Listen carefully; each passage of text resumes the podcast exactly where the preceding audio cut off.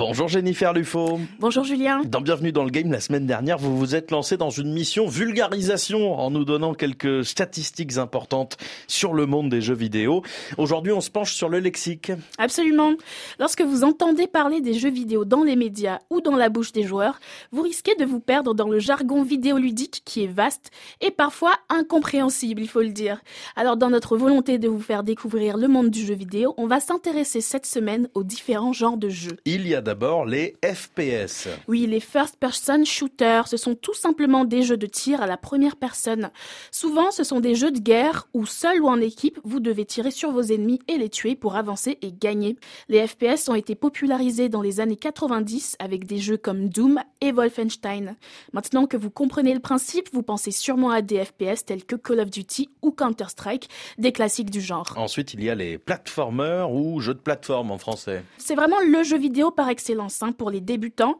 En effet, la simplicité des jeux de plateforme vous permet d'avancer, sauter, contourner des obstacles pour trouver la sortie.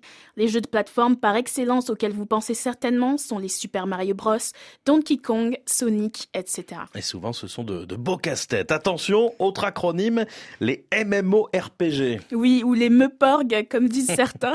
ce sont en fait donc les Massively Multiplayer Role-Playing Games. Ce sont des jeux de rôle qui se jouent en ligne et sont massivement multijoueurs. Les exemples de MMORPG les plus connus sont World of Warcraft, Ion, Dofus ou encore Final Fantasy XIV. Vous avez aussi des MOBA qui sont un genre différent puisqu'ils signifient Multiplayer Online Battle Arena. À la différence des MMORPG, les MOBA se déroulent dans des arènes fermées, là où les MMORPG permettent plus d'exploration. Ce sont donc des jeux qui mettent en avant l'esprit d'équipe, la stratégie, la communication et donc qui vont se prêter un peu plus à la compétition. C'est pourquoi ils sont populaires dans le monde de l'e-sport qui est dominé par League of Legends dont on a déjà parlé, Dota 2 ou encore Heroes of the Storm. L'horreur, c'est également devenu un genre à part entière dans les jeux vidéo puisque les jeux d'horreur sont devenus très populaires. Vous l'aurez compris, ils vous font frissonner, ils vous proposent des narrations à suspense, parfois du gore et d'autres fois des frayeurs psychologiques. Les plus connus du genre sont Resident Evil, Dead Space, Alan Wake et bien d'autres.